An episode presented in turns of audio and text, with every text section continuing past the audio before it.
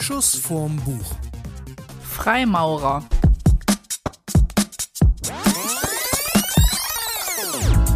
Hallo zusammen, eine neue Folge von Schuss vom Buch. Diesmal gehen wir in die Tiefe. Wir sind investigativ. Wir haben uns dahin gewagt, wo sonst nur unser Hund hingeht. in die tiefsten Abgründe. Nein, ganz, ganz so schlimm war es nicht. Wir beschäftigen uns heute mit einem Thema, was, glaube ich, viele interessiert, aber wo ganz viele Leute, mich eingeschlossen, nicht so viel Ahnung haben, nämlich Freimaurer. Ja, ich bin auch schon super gespannt, weil ähm, ich habe Pinocchio gelesen und unser Gast heute hat dazu auch zwei Bücher rausgegeben und den Zusammenhang zu den Freimaurern habe ich noch nicht ganz verstanden. Also ich bin gespannt, was jetzt gleich rauskommt. Ich habe von John Dickey Die Freimaurer gelesen, der mächtigste Geheimbund der Welt. Und äh, darum können wir jetzt mal schön kreisen. Ich muss sagen, es war ein relativ anstrengendes, dickes Buch, aber interessant.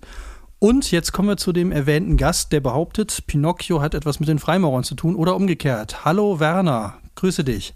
Hallo ihr beiden, ich grüße euch. Schön euch zu sehen und zu hören. Dann wäre es total nett, wenn du uns einfach mal kurz erklärst, wer du eigentlich bist und warum du uns was zum Thema Freimaurer erzählen kannst. Ja, mein Name Werner Kraftzig. Ich bin mittlerweile Pensionär, das heißt Rentner, und äh, bin seit 1980 im Bund der Freimaurer.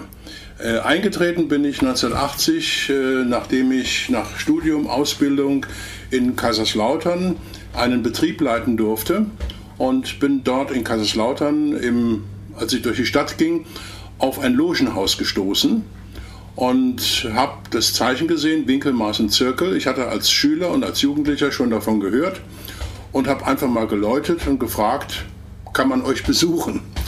Und die waren erstmal erstaunt, dass ich das gemacht habe. Man hat mich dann eingeladen zu Gästeabenden, so nennt man das. Und die habe ich etwa zwei Jahre besucht. Man lernte sich kennen. Es ist immer wichtig, dass man sich persönlich auch verträgt. Und nach zwei Jahren erfolgte dann meine Aufnahme. Und so bin ich jetzt seit 1980 Freimaurer. Ähm, habe dann, weil ich beruflich bedingt dann umgezogen bin, ähm, habe dann einige Logen äh, besucht und zwar nicht nur aus dem Bereich, in dem ich aufgenommen wurde, man spricht da von Obedienzen, sondern in verschiedenen Obedienzen, bin also im In- und Ausland unterwegs gewesen, einschließlich der USA und habe dort verschiedene Logen kennengelernt und schätzen gelernt. Heute ist es so, dass ich äh, äh, bei zwei Logen Mitglied bin und äh, ich arbeite dort im Moment so, dass ich beim Aufbau neuer Logen helfe indem ich das Wissen, das sich in den 40 Jahren mittlerweile angesammelt hat, versuche ein bisschen weiterzugeben. Ähm, weil Freimaurer ist eine sehr umfangreiche Geschichte. Und deswegen gibt es auch so furchtbar viele Bücher darüber. Wobei ich dazu sagen muss, das ist jetzt sehr böse, äh, die meisten, die heute veröffentlicht werden und vor allen Dingen das, was im Internet beschrieben wird, ist meistens dummes Zeug. Es gibt relativ wenig wirklich sachliche Bücher und äh, die meisten, äh, die sind mit irgendwelchen Halbwahrheiten und Halbwissen gefüllt und führen dazu, dass vieles interpretiert wird und das meiste wird missinterpretiert. Aber da werden wir vielleicht noch im Laufe des Gesprächs drauf kommen. Ja, also ich fand jetzt total spannend in dem Buch von, von John Dickey. Ähm, der hat halt angefangen, ähm, wie es halt losging. Also das hat ja anscheinend äh, was mit wirklich mit Maurern zu tun und äh, hat das so ein bisschen durch die Geschichte verfolgt und einzelne Stories verfolgt, was angeblich Freimaurer gemacht haben sollen, wo sie überall ihre Finger drin gehabt haben und wen sie auch äh, auf den Zeiger gegangen sind. Also ganz wichtig war ja wohl, die Freimaurer haben ja wohl ganz oft ein, ein gutes Ziel angeboten, um halt seinen Hass drauf zu projizieren oder um ein Feindbild zu haben, weil sie diese Geheimnisse haben. Und das wäre jetzt mal wirklich so der Einstieg für mich, die, die wirklich spannende Frage ist so, was machen denn nun Freimaurer genau? Was sind es denn eigentlich? Weil bis jetzt kommt es bei mir immer nur so an, ein Geheimbund, äh, Geheimnisse, so und, und äh, irgendwie klingt es so, als, als hättet ihr äh, die Ahnung, wie die Welt eigentlich funktioniert, aber wahrscheinlich ist es viel einfacher, oder? Ja, ich, ich habe auch das Vorurteil, das muss ich auch noch gleich raushauen. Ich habe auch immer gedacht, dass es ähm, ich weiß auch nicht, ob das stimmt, angefangen hätte mit irgendwelchen Steinmetzen, also eher, dass, dass es eben von den Maurern oder vom Bau her kommt und dann in so eine Geheimbundgeschichte übergegangen ist. Aber vielleicht kannst du uns mal aufklären. Also wenn ihr, wenn ich etwas Zeit habe, hole ich gerne ein bisschen aus, um das zu erläutern, weil es ist notwendig, dass man das ein bisschen umfassend erklärt. Also äh, man spricht derzeit von der sogenannten modernen Freimaurerei. Wieso komme ich gleich drauf? Moderne Freimaurerei bedeutet, vor etwa 300 Jahren gründeten die sich und zwar aus den Bauhütten der äh, Menschen, die damals die, die Künstler waren, die die sakralen Bauten errichtet haben. Das waren Künstler und die zogen von Ort zu Ort, immer da, wo eine Kirche gebaut wurde und haben dann die Kirchen. Waren ja meist gotische Bauten, die sie da errichtet haben. Äh, und dieses Wissen, das die Leute hatten, war natürlich für die damalige Zeit sehr, sehr wertvoll. Und damit dieses Wissen innerhalb der eigenen Leute bleibt, hat man folgende Sicherheitsvorkehrungen eingebaut. Man hat gesagt, okay, wir haben als Lehrlinge, wir haben Lehrlinge, wir haben Gesellen und wir haben Meister. Diese Grade übrigens hat man bis heute beibehalten. Und für jeden Grad gab es bestimmte Erkennungszeichen. Diese Erkennungszeichen waren aufgeteilt in bestimmte Codewörter. Es gab bestimmte Handgriffe, und es gab bestimmte Zeichen, die man, äh, die man, an denen man sich erkennen konnte. Das heißt, äh, wenn jemand in eine Bauhütte kam, die Dombauhütte in Köln ist übrigens ein Überbleibsel noch von früher. Die ist schon, der, Dom ist ja ungefähr 800 Jahre lang gebaut worden. Die existiert so lange und damals waren dort auch Gesellen und Lehrlinge, die dort waren. So, und dann hat man, ähm, wenn jemand kam und sagt, ich bin Steinmetz, Steffi, da hast du recht, es waren Steinmetz, es waren eigentlich keine Maurer, ähm, die damals gebaut haben und äh, hat man ihn gefragt, was für ein Grad bist du? Und dann sagte er, ich bin Geselle oder ich bin Meister. Der Lehrling durfte noch nicht wandern und dann hat man ihn sicherheitsgeprüft. Das heißt, man hat ihn auf Zeichen, Wort und Griff hat man ihn abgefragt. Das macht man übrigens heute auch. Wenn jemand äh, in eine Loge geht und sagt, ich bin Maurer, ich möchte gerne an eurer Arbeit teilnehmen, dann wird er geprüft. Und damals wie heute ist die übliche Anrede Bruder untereinander. Äh, mittlerweile, da kommen wir vielleicht noch drauf, es gibt auch Frauen, die Freimaurer sind, die sprechen sich dann geschwisterlich an. Man sagt dann, ich ist meine Schwester und so weiter. Aber das sind dann so äh, im Grunde genommen Nebensächlichkeiten. Ähm, als dann die, äh, die tatsächliche Maurerei, die Bautätigkeit abgenommen hat, das war dann die sogenannte operative Maurerei, ähm, die Logen existierten ja noch. Achso, ich noch, muss ich noch vorweg sagen, die Mitgliedschaft in einer Bauhütte setzte zwei Dinge voraus. Erstens, dass die Leute was von ihrem Bauhandwerk verstanden. Das heißt, es mussten wirklich Könner sein. Und zum Zweiten, sie mussten auch charakterlich so fest sein, dass sie willens und in der Lage waren, ihre Geheimnisse, die man ihnen anvertraut hat, zu behalten und nicht weiterzugeben. Und deswegen, das ist bis heute so. Man sagt, ähm, man muss also, das, das wurden dann Leute aufgenommen, die keine richtigen Maurer waren.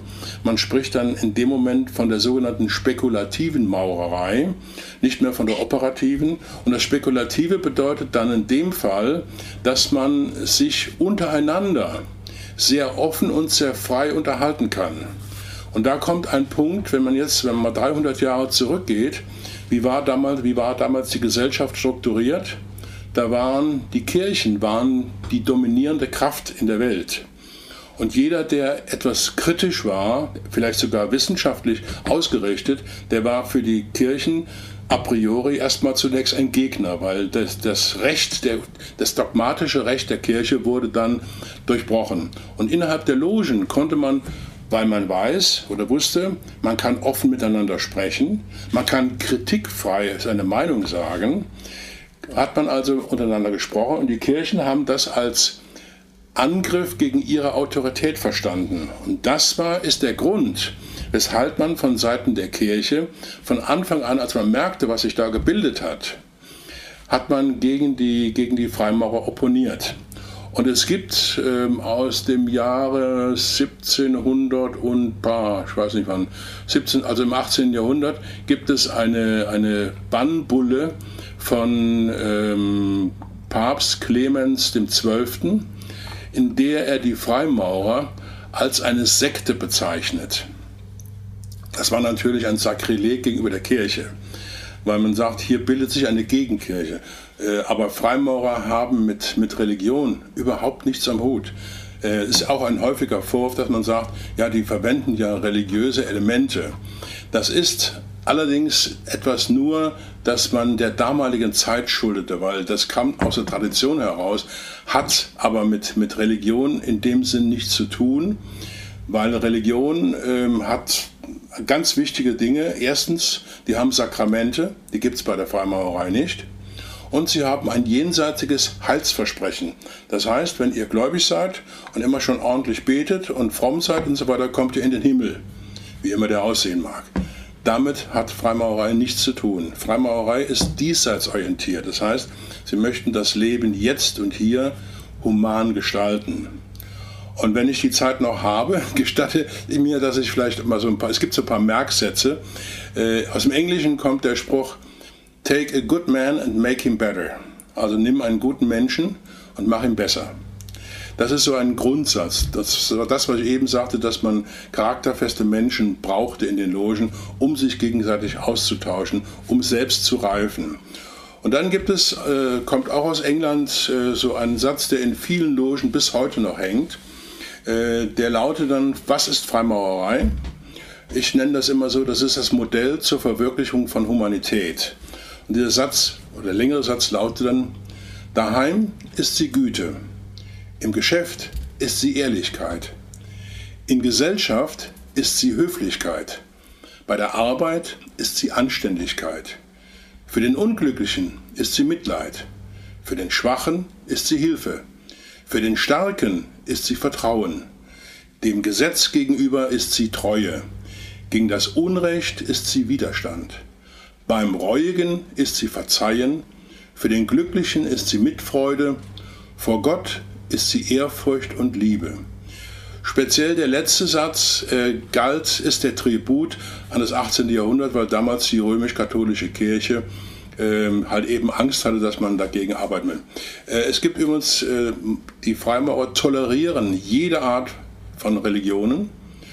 Äh, das heißt, in den Logen sind Christen, Juden, Moslems, Freigeister, ne, Atheisten in der Regel nicht, äh, sind drin. Und einer derjenigen, der die Toleranz äh, gepredigt hat, der Freimaurer und Dichter Ephraim Lessing, hat, und das kennt ihr bestimmt, Nathan der Weise geschrieben. Und das ist nichts anderes als ein, ein Credo der Toleranz. Und das ist das, was Freimaurer versuchen zu erreichen. Und in dem Satz, ähm, Take a good man and make him better, könnte man eigentlich sagen, make the world better. Man will die Welt besser machen. Das ist so die Intention. Wobei speziell der letztere Satz innerhalb der Freimaurer äh, auch sehr umstritten ist, weil viele sagen dann, wir sind nicht dazu da, die Welt besser zu machen. Wir versuchen uns selbst besser zu machen und wenn wir selbst besser werden, wird die Welt auch besser. Aber das ist wie gesagt ein Punkt, da kann man mit Freimaurern heftig drüber diskutieren. So, jetzt habe ich eine Menge erzählt. Jetzt dürft ihr eure weiteren Fragen stellen. Ja, nee, es war, war ein guter Einstieg. Äh, jetzt hat man mal einen Einblick bekommen. Äh, wobei bis jetzt klingt vieles noch so. Ich glaube, das würden die Hells Angels auch unterschreiben. also es ist, ist, ja sehr männerbündisch und äh, also die Ziele sind dann vielleicht andere, aber dieses, dass man Erkennungszeichen hat, dass man geschlossen ist und nur innerhalb eines gewissen Kreises dann auch äh, miteinander sich frei austauschen kann, was ja dann wie du erzählt hast, bei den Kirchen, wenn man die Kirche als Gegner hat oder als Feind, ist es natürlich sehr angenehm, wenn man das weiß.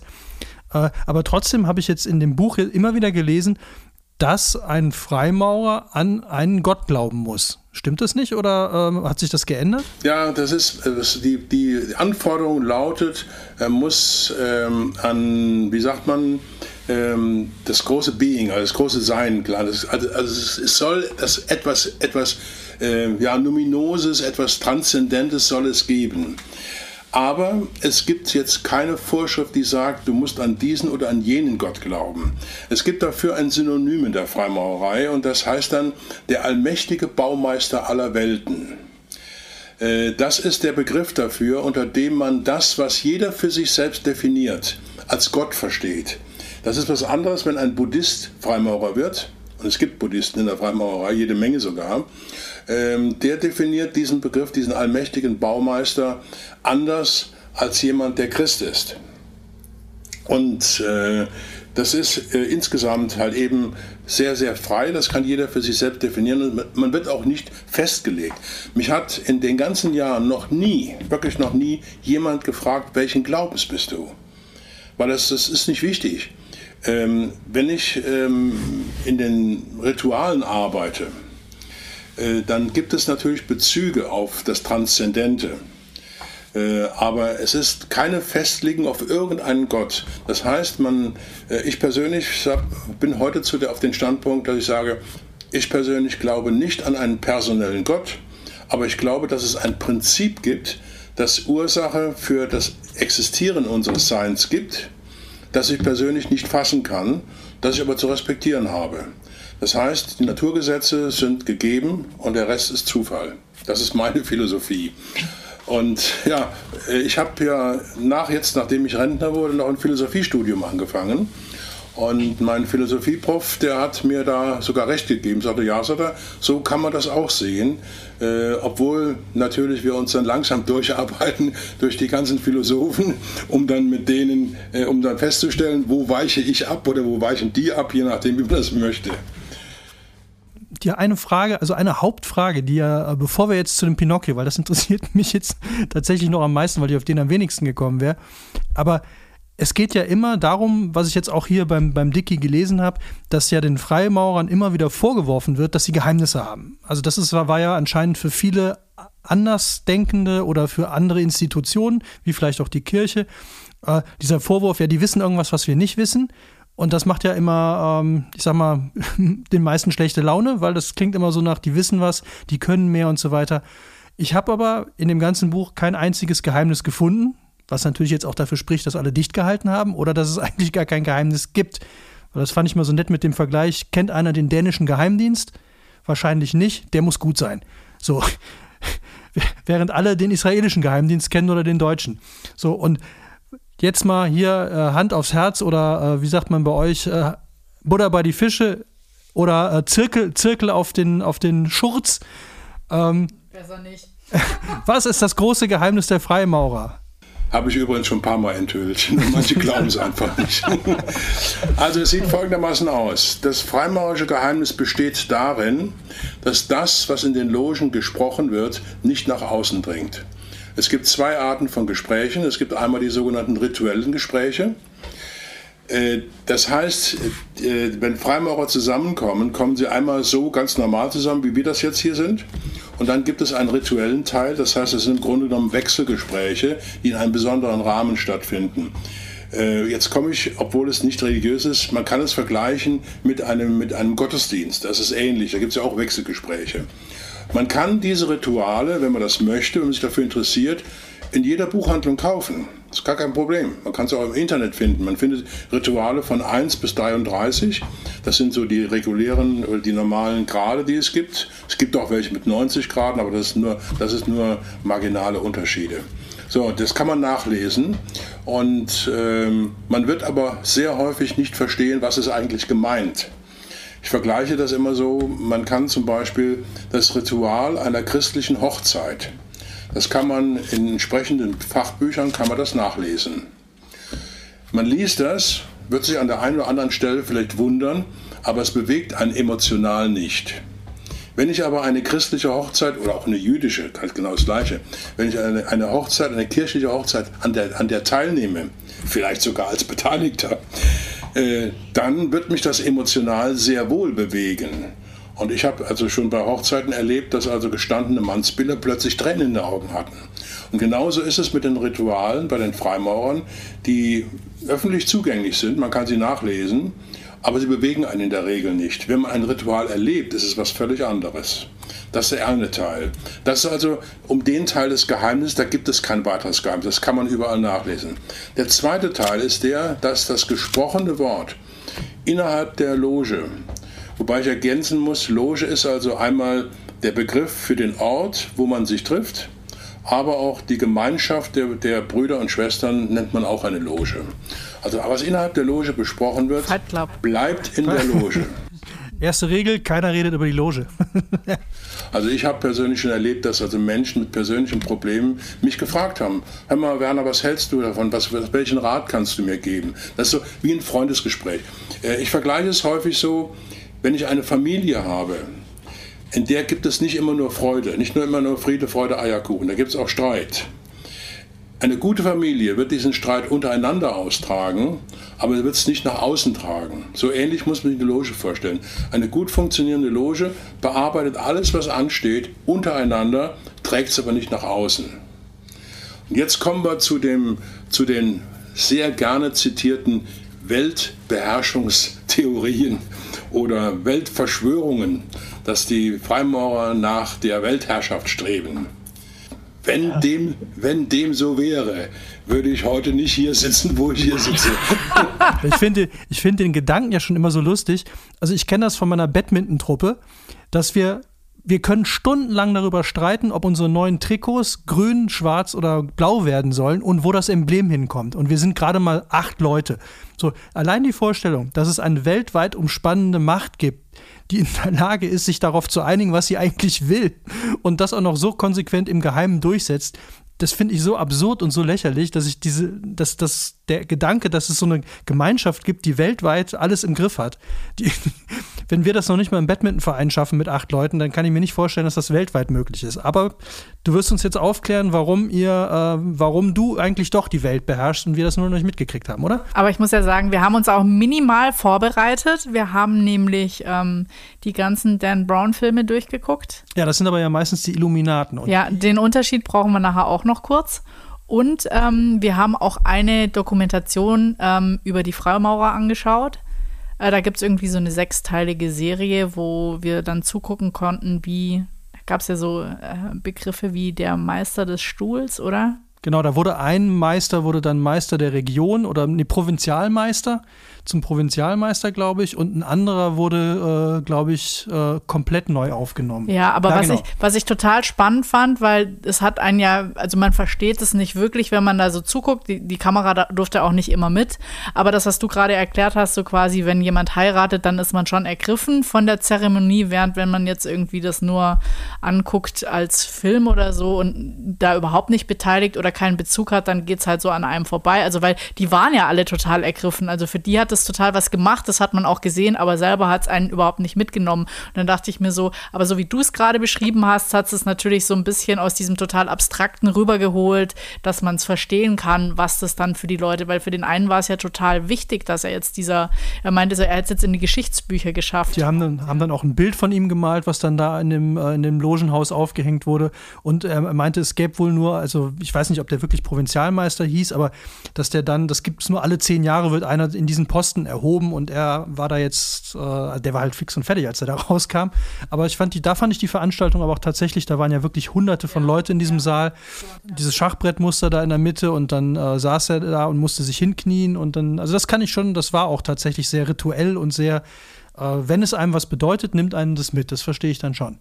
Das ist vergleichbar, wenn zum Beispiel eine studentische Verbindung aufgenommen wird. Da gibt es ja auch bestimmte Rituale. Äh, und die nehmen die Leute emotional auch ganz mit, obwohl es im Grunde genommen ja trivial ist, sowas, die ganzen Aufnahmen. Äh, bei der Studentenverbindung wird anschließend ordentlich gesoffen. Oh, das haben die bei der auch gemacht. Ja, das waren aber Engländer. das waren Engländer. Das war mein Liebstes. Äh, es ist übrigens bei Freimaurern nicht anders. Es gibt einen Maler aus dem 17. Jahrhundert, Hogarth heißt er, und er hat ein sehr schönes Bild gemalt. Könnt ihr mal googeln. Äh, und zwar ein, ein Freimaurer kehrt heim. Da wird also ein Freimaurermeister, ich komme gleich auf die Begrifflichkeiten noch, der wird dann von seiner Frau oder Freundin oder vom Dienstmarkt nach Hause gebracht, sturzbetrunken und äh, etwas derangiert, wie man so schön sagt. Aber jetzt, ich versuche mal, das sind eine ganze Reihe von Fragen, die ihr da gestellt habt. Ich versuche erstmal auf die äh, Illuminaten, Illuminaten einzugehen, Steffi.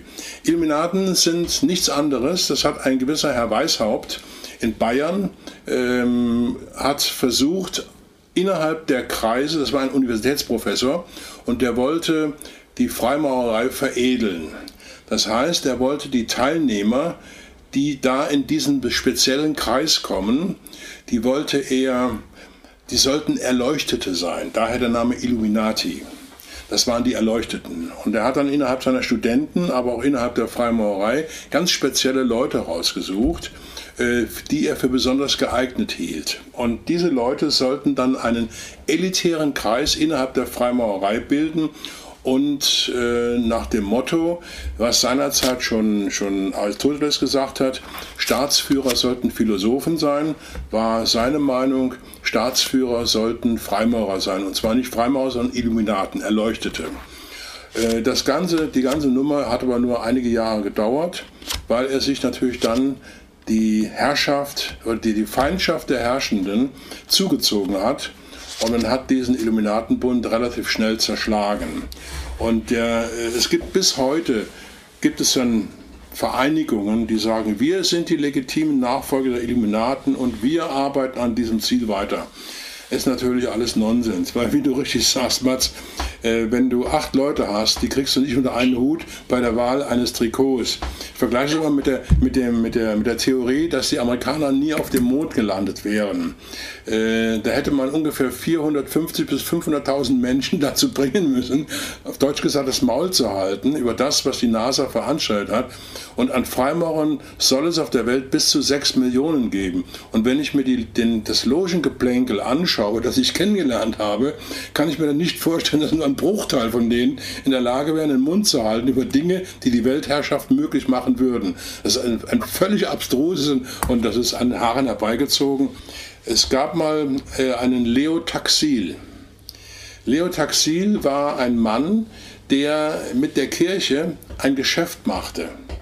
Und zwar hat er denen gesagt, passt mal auf, ich verrate euch sämtliche Geheimnisse, die die Freimaurerei hat, aber dafür müsst ihr mir bestimmte Vorteile gewähren.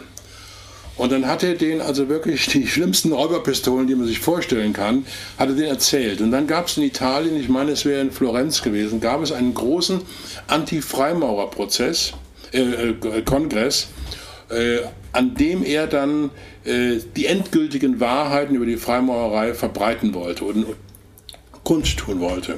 So, es kam dann zu diesen Treffen, an dem übrigens auch der Papst teilgenommen der damalige Papst teilgenommen hat. Und dann hat sich Taxil hingestellt auf eine Bühne oder ein Rednerpult und hat gesagt, so, meine Herren, und jetzt erzähle ich euch die große Wahrheit. Ich habe euch die ganze Zeit nur Märchen erzählt. Ich habe euch angelogen. Es gibt gar keine Wahrheit. Also die ganze Sache ist in ein Tumult geendet. Die Polizei kam und hat den Typ festgenommen. Sonst hätten die ihn wahrscheinlich gelyncht. Äh, das ist so ein Taxilschwindel. Den kannst du also in jedem, kannst du jedem guten Buch, ich weiß nicht, ob der dick Da steht ja auch, ja, der, den Namen kenne ich und äh, was du hast gerade erzählt hast, die Story, die äh, auch die Illuminati und dieses ähm, Kongress da, den, der ist auch drin. Also das zeigt aber nur immer, dass halt eben im Grunde genommen, äh, wie ich eingangs schon sagte, sehr viel dummes Zeug erzählt wird. Es wird also wirklich viel Zeugs erzählt, was mit der, mit der Wahrheit nichts zu tun hat. Ähm, Jetzt die Frage ist, äh, du hast, ihr habt ja an einer Stelle die Frage gestellt, wie haben die Freimaurer den Lauf der Geschichte wirklich beeinflusst? Meine Antwort darauf lautet, vermutlich überhaupt nicht.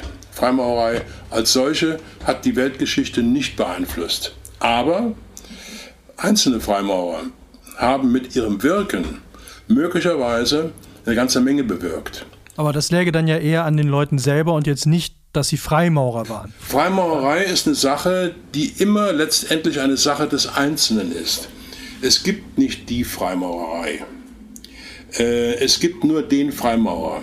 Wenn ich persönlich jetzt irgendeiner Partei beitreten würde, was ich nicht tue, äh, und würde dann sagen, innerhalb dieser Partei, das ist so und so, ich habe dies und jenes und alles Mögliche und ich vertrete das als Freimaurer, dann könnte man sagen, aha, der Graf Zick ist Freimaurer, der vertritt den, den Standpunkt. Aber insgesamt gibt es das nicht. Äh, es kann immer nur der Einzelne. Und wie in Deutschland, Sekunde, ich muss mal gerade hier ein Fenster schließen. So. In Deutschland ist zum Beispiel bekannt geworden in den 20er Jahren Gustav Stresemann. Gustav Stresemann war äh, mit seinem französischen Freund Briand jemand, der den Völkerbund mitgegründet hat oder begründet hat. Das war, der ist als Freimaurer, der hat auch gesagt, ich bin Freimaurer und diesen Gedanken, den möchte ich gerne ähm, ja, in die Welt tragen. Das Rote Kreuz, Henri Dunant, war ein Freimaurer. Der, der Gründer der Pfadfinder war ein Freimaurer. Viele Schauspieler, John Wayne zum Beispiel, Clark Gable und verschiedene anderen, waren alles Freimaurer. Es gibt da äh, einen ganz entscheidenden Punkt. Ich kann heute offen darüber sprechen, der und der und der war Freimaurer. Aber ich persönlich werde nie erklären, dieser und jener ist Freimaurer. Es gibt eine ungeschriebene Regel bei Freimaurern, dass man sagt, wer sich outen möchte, kann das tun. Aber ich oute nie einen anderen. Zum Beispiel waren von den jetzt 46 Präsidenten der Vereinigten Staaten waren 13 Freimaurer. Sogar 14. Ähm, was haben wir noch? Ach, der Thomas Dehler, FDP-Politiker in Deutschland, war Freimaurer, war an, der, an dem Schreiben des Grundgesetzes beteiligt und hat sich als Freimaurer auch eingebracht. Also das sind die, die Dinge, wo Freimaurer sich wirklich dargestellt haben. Wo sie sagen, wir sind Freimaurer, wir bringen die Idee der Freimaurerei. Im Grunde ist es die Idee der Humanität. Die versuchen wir in die Welt zu tragen. Und das ist letztlich auch die, der, der Sinn und Zweck der, der, der ganzen Übung. So, dann müssen wir jetzt aber bevor wir zum Ende kommen, müssen wir auf jeden Fall noch eins klären. Wir kommen nicht zum Ende. Ich habe noch gar nicht Pinocchio besprochen. Das ja. meine ich ja. Wir müssen jetzt unbedingt mal klären. Ruhig. wir müssen jetzt unbedingt mal klären, was zur Hölle hat Pinocchio mit den Freimaurern zu tun? Ja, ich darf euch mal eine Gegenfrage stellen. Womit oder was assoziiert ihr, wenn ihr den Namen Pinocchio hört? Was fällt euch als erstes ein? Ich fand es ja total lustig. Der Matz hat mir das Buch gegeben und hat gesagt, liest es mal, um dich auf die Sendung vorzubereiten. Dann dachte ich so, aha, Pinocchio, ja klar, kenne ich doch. Und dann ist mir aber aufgefallen, dass ich ganz viele Geschichten, als ich es gelesen habe, überhaupt nicht mehr kannte. Dass ich mich bei Pinocchio habe ich mich an Meister Geppetto erinnert, dass der aus diesem Holzstück den Jungen gemacht hat und dass der zum Schluss ein Kind geworden ist. Und eigentlich habe ich mich dann nur noch an die wachsende Nase, ja, an die, an die wachsende Nase erinnert. Und ähm, dann haben wir ja, glaube ich, sogar auch noch den Film geschaut, den, äh, der ist noch gar nicht so alt. Und da äh, habe ich mich gewundert, die Nase ist gar nicht so oft gewachsen, auch im Buch nicht. Das war einmal. vielleicht. Einmal, im, also im Film. Im Film einmal, aber im, im, im Buch wächst, glaube ich, zweimal, wo ich mir dachte, Wahnsinn, das kam ja jetzt gar nicht so oft, aber das war das Einzige, woran ich mich wirklich aktiv erinnert habe. Und das Lustige fand ich, weil auf dem Cover ist ja, äh, ist er ja auch mit langer Nase drauf und es hockt ein Vögelchen drauf. Und im Film, ich weiß nicht, wie es im Buch ist, aber im Film wird ihm die lange Nase ja dann von den Vögeln abge abgehackt. Ja. Abgepickt, ja. Ja, also das war, glaube ich, meine erste Erinnerung an, das, dass ich als Kinderbuch gelesen habe, Pinocchio. Ja, ich kann mich nur an die Serie erinnern. Äh, ich weiß nicht, ob es Walt Disney war, aber Pinocchio und dann, ja, da kann ich mich vor allem an diese kleine äh, Jiminy hieß die, glaube ich, die Grille. Sie war immer so diese, diese Klugscheißer-Grille, die immer, ja. die, die immer gesagt hat, was er eigentlich richtig machen müsste und man konnte immer davon ausgehen, dass er genau das nicht gemacht hat. Und dann war wieder irgendwie, dann ist wieder alles den Bach runtergegangen. Äh, richtig gelesen, es gibt zwei Stellen, wo die lange Nase vorkommt. Nur zwei Stellen. Und meistens wird Pinocchio auf diese lange Nase reduziert, was aber völlig am Sinn des Ganzen vorbeigeht. Jetzt muss ich ein bisschen erklären. Der äh, Autor des Buches ist ein gewisser Herr Collodi. Und der Collodi, Italiener, war Freimaurer. Ah. Und er hat damit eine Allegorie geschrieben wie übrigens Mozart mit seiner Zauberflöte auch eine Allegorie geschrieben hat. Die, die Zauberflöte ist eine rein freimaurische Oper. Das nun mal ganz am Rande. Und Mozart war, war ja auch Freimaurer. Also auf den sind sie anscheinend auch ganz stolz. Der ist ja sogar auf irgendeinem Gemälde mit drauf, habe ich gesehen in dem Buch. Äh, ich sage mal, die sind lange tot, die Jungs. Und der Dings, ob der, ob der, der gute Wolfgang Amadeus heute noch den Idealvorstellungen entsprechen würde, ich mache mal ein dickes Fragezeichen dran. Weil er war, wie man in Österreich sagen würde, ein rechtes Schweindal. Das ist ein andere Nummer. Aber er war prominent. Und komm, Prominenz äh, lernen wir ja heute auch immer mehr. Wenn du heute auf Instagram was werden willst, dann musst du prominent sein. Und äh, prominent war er. Aber komm, jetzt äh, nicht, nicht zu Mozart, sondern bleiben wir bei Pinocchio. Collodi hat nichts anderes gemacht, als dass er die Läuterung eines, einer Figur, er hat also erstmal Pinocchio als einen Holzkopf geschildert der eine Menge Fehler gemacht hat und sich deshalb ständig Ärger einhandelt, weil er immer wieder und mit, und mit Hilfe einer guten Fee zum Guten bekehrt wird und er schließlich ein Mensch aus Fleisch und Blut wird. Das heißt, Der Holzkopf durchläuft eine Metamorphose und wird vom Holzkopf zum richtigen Menschen. Das heißt, der Unwissende, der im Dunkeln lebende Mensch kann, indem er an sich arbeitet, indem er das Gute in sich nicht unterdrückt, sondern herausarbeitet, kann er zum Humanisten werden. Das ist der Weg eines Freimaurers. Und er hat in dem Buch, und deswegen gibt es dieses Buch, das natürlich in einer, das ist geschrieben worden ähm, um 1900 herum. Und äh, deswegen habe ich, habe das Steffi schon mal gezeigt, ich habe den Pinocchio nochmal neu geschrieben. Das darf man, wenn der Autor 70 Jahre tot ist. Und der ist mehr als 70 Jahre tot.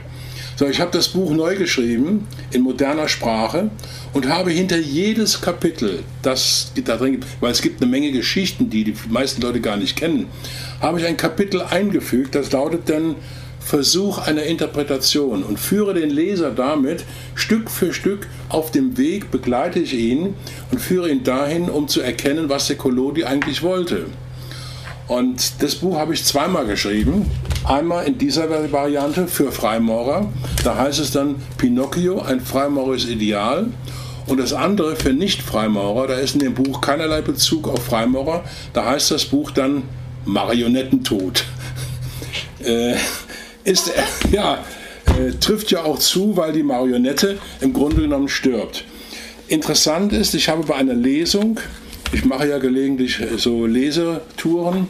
Äh, einmal erlebt, da kam, da habe ich also aus beiden Büchern vorgelesen, aber überwiegend aus dem Marionettentod. Da kam anschließend eine Dame zu mir und sagte, ach, sagt Herr Kraftzig, ich hätte Ihnen noch eine Stunde zuhören können. Aber wissen Sie weshalb? Ja, ich sage, ich hoffe, es hat Ihnen gefallen. Ja, es hat mir gefallen, aber es hat genau meinen Sohn beschrieben. Und sie hat das Buch natürlich gekauft. Und das ist ein Zeichen dafür, dass es also wirklich also heutzutage auch Menschen gibt, die diesen Weg der Metamorphose verstehen und vielleicht auch versuchen zu gehen. Das, war, das ist die Erklärung zu Pinocchio. Steffi, war das für dich so? Ist das für dich schlüssig? Er ist total schlüssig. Ganz ehrlich ist es mir schon so ein Stück weit aufgegangen, als du diesen ganz am Anfang diesen Satz, was sind Freimaurer und äh, was steckt dahinter, als du das vorgelesen hast, wo du immer diese Verknüpfungen gezogen hast, dachte ich mir so, ja, das trifft sehr gut auf Pinocchio zu, weil der in diesen ganzen, er, das sind ja unglaublich viele Figuren, die drin vorkommen. Er erlebt sehr viele Abenteuer. Er hat ja wahrscheinlich sogar noch mehr Metamorphosen, wenn er erst aus dem Holzflock zu einer Marionette wird, ist das ja vielleicht auch seine Geburt oder wie auch immer der Start der ganzen Geschichte. Und dann denkt man ja wirklich immer so, oh nein, komm, jetzt bist du doch auf dem richtigen Weg. Aber er, er biegt ja immer in die falsche Richtung ab, um dann nochmal eine Schlaufe zu machen und dann vielleicht auch wieder noch ein, ein Upgrade zu erhalten und nochmal eins besser wieder auf den richtigen Pfad zurückzukommen. Also man denkt immer so, jetzt muss er es doch geschafft und verstanden haben, aber dann dreht er nochmal eine Runde und ähm, egal ob er dann irgendwie noch zum, also ganz am Anfang heißt es ja schon quasi, wenn man alles falsch macht und sich schlecht verhält, dann wird man irgendwann zum Esel und er wird ja dann auch zum Esel. Also diese ganze, also da, da transformiert er zum Esel, dann wird er quasi getötet oder ersäuft und dann ist er eben wieder die Marionette und hat wieder die Chance. Und es das heißt ja auch zum Schluss, die Fee verzeiht ihm alle, verzeiht ihm im Prinzip alles, was er gemacht hat, weil er ganz am Ende möchte er sich aufgeben, um seinem Vater und der Fee zu helfen. Also es ist so, es ist auch die perfekte Heldenreise, was er macht. Und das war eben, als du die ersten Sätze zum Freimaurertum vorgelesen hast, dachte ich so, ja, also jetzt verstehe ich auch, warum Pinocchio da so gut reinpasst insgesamt. Wunderbar. Super. Dann haben wir heute mal richtig was gelernt zum Thema freie Maurerei. Du konntest dein Wissen weitergeben, also von daher Job erfüllt quasi. Ich kann nur jedem empfehlen, wer wirklich sich ein bisschen intensiver beschäftigen will, aber auch ein bisschen Zeit mitbringt. John Dickey, die Freimaurer, ist ein bisschen dicker, ist ein bisschen anstrengend, ähm, sollte man so in, in kleineren Rationen ähm, lesen. Steff? Also jeder, der Kinder hat, sollte auf jeden Fall seinen Kindern einmal Pinocchio vorlesen bringt wirklich viel. Es, ursprünglich war das ja auch als kleine Kurzgeschichten gedacht in einer, habe ich mich nämlich schlau gemacht, in einer Zeitung und dann hat er sich entschlossen, daraus ein ganzes Buch zu machen. Und ähm, also ich fand es wirklich toll und eben diese insgesamt diese Transformation, es würde mich jetzt wirklich noch interessieren, dein Buch dazu auch noch zu lesen, um einfach noch eins mehr dahinter zu steigen. Aber auf jeden Fall auch mal Pinocchio aus Sicht eines Erwachsenen. Also ich, ich fand es super. Man, es ist groß geschrieben, man kann es schnell lesen. Ähm, zu empfehlen. Doch, auf jeden Fall. Würde ich dir auch nochmal empfehlen. Aber wenn jemand zum Beispiel etwas wissen möchte über den Sinninhalt von Ritualen, ich habe insgesamt neun Bücher geschrieben über die Freimaurerei. Äh, unter anderem habe ich Morals and Dogma aus dem Englischen übersetzt ins Deutsche. Aber das ist schwere Kost, das ist was für Hochgrad-Leute. Aber ich habe ein Buch, das war mein erstes übrigens, heißt Freimaurerei im dritten Jahrtausend. Und das beschreibt den Sinn eines Rituals, ohne das Ritual zu outen. Etwas kompliziert, etwas zum Nachdenken, aber wer möchte, kann das gerne mal lesen, kann er auch im Link bei, bei Google äh, nachgucken. Freimaurerei im dritten Jahrtausend, da findet man alles oder den Inhalt eines kompletten Rituals und versteht dann auch vielleicht viel besser, was damit gemeint ist mit dem Ritual und was Freimaurer überhaupt wollen. Also ich würde sagen, wir verlinken eh all deine Bücher bei uns in den Show Notes, dass für jeder, der sich dafür interessiert, kann dann quasi direkt draufklicken und kommt zu deinem Buch. Genau, wir verlinken deine Website, da sind die Bücher ja auch alle drauf. Da muss man nicht zu dem äh, anderen großen Riesen gehen. Ja, wir supporten nämlich aus Prinzip unseren lokalen Buch, unsere lokale Buchhändlerin. Genau. genau. Wenn ihr Bücher haben wollt, besorgt sie euch über Genial Lokal, wenn es irgendwie möglich ist. Wenn die Bücher nicht zu haben sind, dann auf der Website vom Autor und ja, dann versuchen wir jetzt ähm, in nächster Zeit zu gucken, ob wir eine andere Organisation finden, die uns dann zur Weltherrschaft äh, verhilft, weil die Freimaurer bringen uns da jetzt nicht weiter. Werner, vielen Dank, dass du dabei warst. Sehr, sehr spannendes Thema, toll rübergebracht und ich hoffe, dass jetzt auch alle, die zugehört haben, entweder sich weiter informieren oder ein Stück weit mitgenommen haben, was Freimaurer sind, was Freimaurerei ist. Ganz vielen, ehrlich, vielen meine liebste Geschichte war, wie du dazu gekommen bist, dass du einfach mal in Kaiserslautern quasi geklingelt hast und gesagt, wer seid ihr? Ich will hier vielleicht auch mitmachen. Das finde ich super. Ein Zeichen, dass es sehr einfach ist, in den Bereich der Weltherrschaft zu gelingen. Das ist also kein Hexenwerk. Mit diesen Worten verabschieden wir uns und freuen uns auch, wenn ihr, wenn es euch gefallen hat, dann lasst uns ein Like da, schreibt uns eine Mail, macht irgendwas Schönes oder geht einfach in die nächste Loge rein und sagt, weil wir den Schuss vom Buch Podcast gehört haben mit Werner Kraftzig, möchte ich jetzt von Ihnen wissen, wie sieht es hier genau aus mit den Ritualen der Weltherrschaft und wie werde ich Meister im 23., nee, 33. Grad. In dem Sinne, macht's gut und bis zum nächsten Mal. Tschüss. Okay, tschüss. tschüss. Danke, tschüss.